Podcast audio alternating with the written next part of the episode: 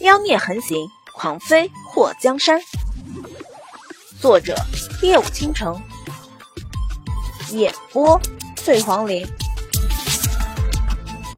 在发现莫贪欢有些不对劲的时候，祸水伸出手抓住他的大手，说：“你是不是受伤了？”莫贪欢的手冰冷，没有温度。虽然他刚刚为他抹药，那药是凉的，可是房间里温度很高。他来了这么久，手不可能还这么冷。在被祸水抓住手的一瞬间，莫贪欢的手僵了一下，不过很快的把手从他的手中抽出。不关你的事。他态度阴晴不定，语气也生冷的厉害。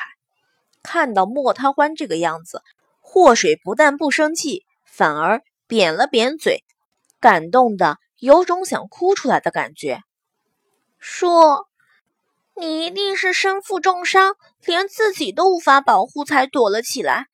你是不是在知道我受伤后，冒着被仇家追杀的危险跑来看我的？你的身体肯定还没恢复，要不然不可能脸色如此死白。叔，我太感动了，我好爱你。”我，祸水突然近身，尼玛，他差点喊出“叔，我要给你生和尚”。对于为啥是生和尚，不是生猴子的问题，他翻了个白眼儿。师傅又不是大师兄，和师傅只能生和尚，和大师兄才是生猴子。不对，他不是应该说生孩子吗？都特么的乱了。祸水就是随口说说。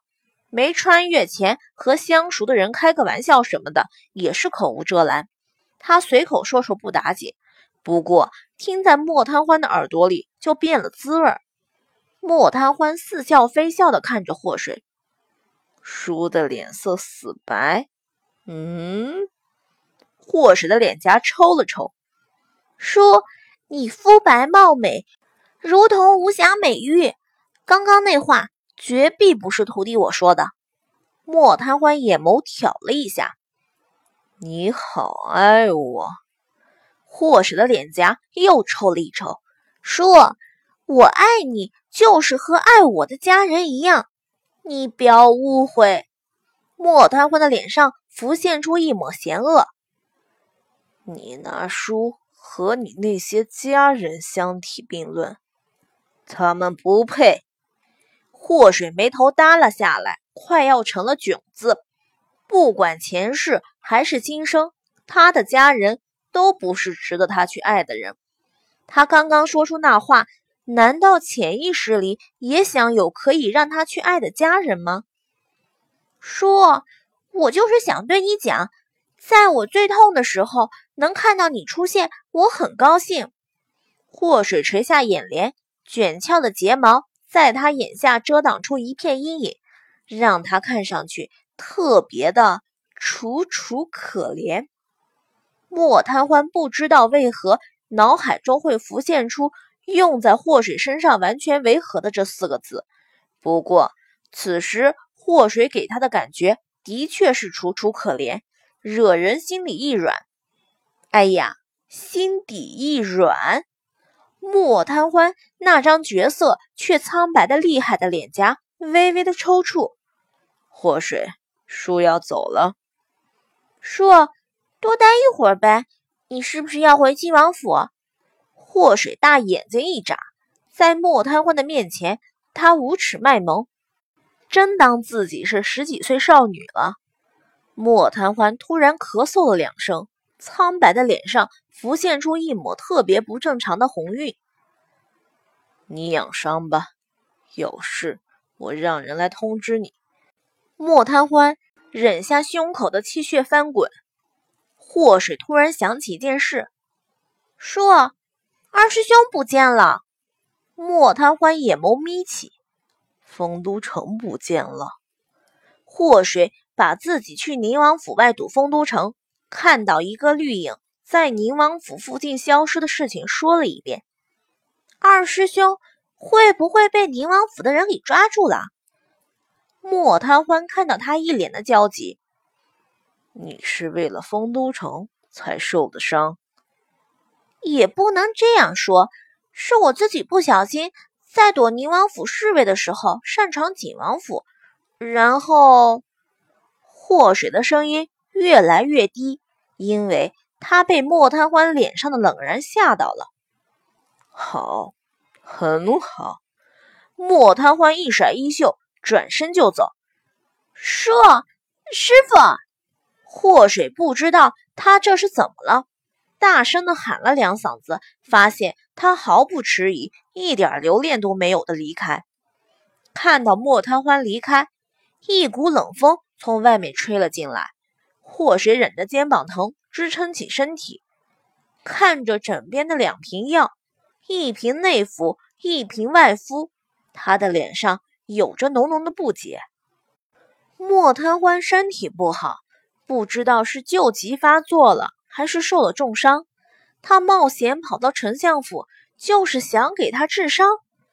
贪欢公子无所不能，当年可以把身中狼牙针的他从鬼门关救回来，想必这次他受的伤，在他眼中也是小菜一碟。可是他明明有那么高的医术，为何无法治他自己？这就是传说中的医人者不能自医吗？过了没有一刻钟，白淼淼和诗画第一时间跑进了房，接着是钱嬷嬷和赵丽娘，他们四个都不知道发生了什么事情，也不知道自己怎么会昏倒。等他们清醒的时候，都吓出了一身的冷汗。祸水见他们无事，更是疑惑重重。莫贪欢不会功夫，却能在丞相府出入自如，甚至……迷倒了他院子里的人，却不能被发现。他的身上到底有什么秘密？他真的是纪王？纪王不是不能见光，一年四季都要躲在黑暗中吗？他除了身体弱了点也看不出是个怕光的啊！在安慰了白淼淼和他们四个人后，祸水觉得倦意袭来。这几日宁水宴的事情交给你们了。有妖精过来，直接赶走。本小姐身体不适，概不见客。叮嘱后，祸水闭上双眼，希望能在进宫前可以下地行走。慕容随风让他做的事情，他不想拖太久。至于慕容随风为何偏偏找他去办这件事，他不是没想过。别说现在的他，一身的功夫都无法在皇宫里出入自如。他穿越前的那个原身是个身体娇弱的大家闺秀，在宫里头能帮慕容随风办事？被齐红帝发现的话，不但小命不保，恐怕连丞相府都会被拖累吧？越想越觉得事情复杂，祸水实在不想让自己头疼，直接甩开所有，呼呼睡去。鬼宿和魔苍。让纪王府的暗卫去找王爷，他们两个直奔丞相府而来。还没等到丞相府，就看到一辆马车缓缓驶来。马车没人驾驭，两匹马似乎是实路的，直接往城北行驶。王爷，鬼宿跳到了马车上，抓住了缰绳。魔苍随后也上了马车。鬼宿，你带人去宁王府找丰都城。魔苍，送本王回府。马车里的声音非常虚弱，大有一口气上不来就要过去的感觉。鬼宿和魔苍对视了一眼。王爷，丰都城被宁王抓了，去查。是，属下现在就去。魔苍，送王爷回府，等协议。鬼宿身影一闪。人已经消失不见，无声无息，仿若一缕青烟。魔苍抓着缰绳，王爷，丞相府的五小姐没什么大碍吧？鬼宿他昨天没想到五小姐会去景王府，本王不会怪鬼宿的。回府。魔苍面具下的脸上浮现一抹惊喜，属下遵命。驾。再说丰都城那边，他本来想暂缓去宁王府找千年生，跟在霍水身边保护的。不过几日来的观察，让他发现戒备森严的宁王府府院北面的一处种满树的地方，有个戒备的缺口。这一发现让他特别兴奋，就准备去试试能不能偷进宁王府。好不容易等到了黑夜，他躲过了一波宁王府的侍卫后。直接冲向那他发现的那个缺口方向，身后好像传来了祸水喊他的声音。不过还没等他听个仔细的时候，直接一脚踩空。他眼睛瞪大，想轻功离开的时候，发现他掉落的地方射出无数的箭雨。如果他逃出去的话，估计全身都要被箭刺穿。咬牙切齿之后。他放下真气，让身体顺着那黑洞直线掉落。麻痹的他算是知道为何这边戒备不够森严，有这么一个陷阱在等着。就算没人看着，也不会有人能够闯入。别说是人，就这陷阱，连只兔子都奔不过去吧？上面是箭雨，那下面是什么？尖刺？丰都城的脸颊抽了抽。